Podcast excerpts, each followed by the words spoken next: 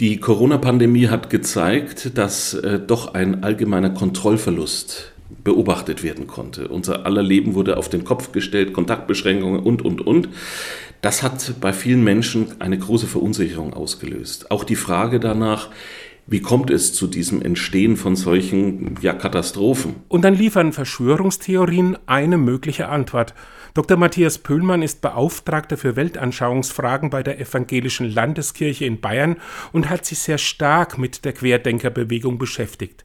Einer der Gründe, warum sich Menschen Verschwörungsmythen anschließen, ist, dass die einfache Antworten auf die sehr komplexen Fragen des Lebens geben. Äh, zum anderen äh, möchten manche auch äh, einen eigenen Bedeutungsgewinn nach außen hin dokumentieren, dass man sagt, also der Mainstream, die Schlafschafe blicken nicht durch. Ich gehöre zu den Aufgewachten, zu den Erleuchteten.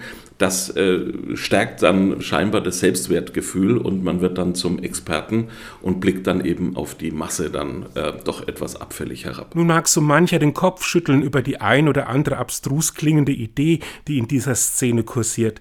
Doch Pöhlmann warnt davor, solche Bewegungen nicht ernst zu nehmen, denn man kann immer wieder auch Radikalisierungen beobachten wenn das Feindbild dann so übermächtig wird, kann Gewalt dann auch als legitimes Mittel zur Durchsetzung eigener Ziele dienen. Und es gab ja und gibt Fälle, wo dies äh, geschehen ist. Leider denken wir etwa an den Fall in Ida Oberstein, wo ein 20-jähriger Tankstellenmitarbeiter von einem Mann, älteren Mann, ermordet wurde, weil dieser Tankstellenmitarbeiter diesen älteren Mann dazu aufgefordert hat, Maske zu tragen. Und äh, der Mann hat es abgelehnt, fuhr dann nach Hause, holte sich eine Waffe und schoss äh, diesen jungen Mann kaltblütig nieder. Und dann gab es im Dezember 2022 ja in ganz Deutschland Razzien und Verhaftungen. Wo eine reichsbürgerideologische, ich möchte sagen, Terrorzelle ausgehoben wurde und bei den maßgeblichen Akteuren äh, konnte eben auch ein deutlicher Bezug einerseits zur rechten Esoterik, zur QAnon-Ideologie festgestellt werden. Ähm, und ich denke, äh, man muss wirklich aufpassen, dass man das äh, ob der ganzen Skurrilität nicht verharmlost, sondern sagt, nein, das ist gefährlich und es gab ja Fälle, wo eben Menschen zu Tode gekommen sind. An Pöhlmann wenden sich immer wieder auch Menschen, die Anhänger von Verschwörungstheorien kennen. Sie fragen, wie sie mit diesen Menschen umgehen sollen. Er kann dann keine Patentrezepte verteilen, allenfalls Hinweise geben. Wir wissen das aus der sogenannten Sektenberatung, dass äh, wir immer wieder dazu raten, möglichst Kontakt zu halten, Kontakt aufrechtzuerhalten.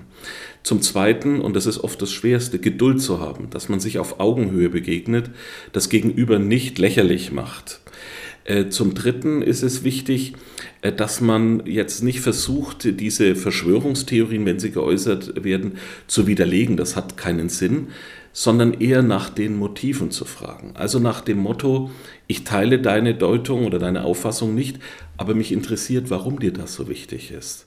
Sehr schnell sei man dann bei Lebensthemen wie Verunsicherung und Angst oder bei der Sehnsucht nach Durchblick. Eine deutliche rote Linie sollte man in diesen Gesprächen ziehen, wenn rassistisches oder antisemitisches Gedankengut geäußert wird, denn hier zu schweigen wird meist als Zustimmung gedeutet.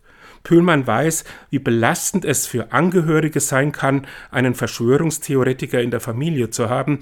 Deswegen noch ein letzter Hinweis. Angehörigen, die davon betroffen sind, rate ich immer, gönnen Sie sich auch mal eine Auszeit. Das heißt jetzt nicht Kontaktabbruch.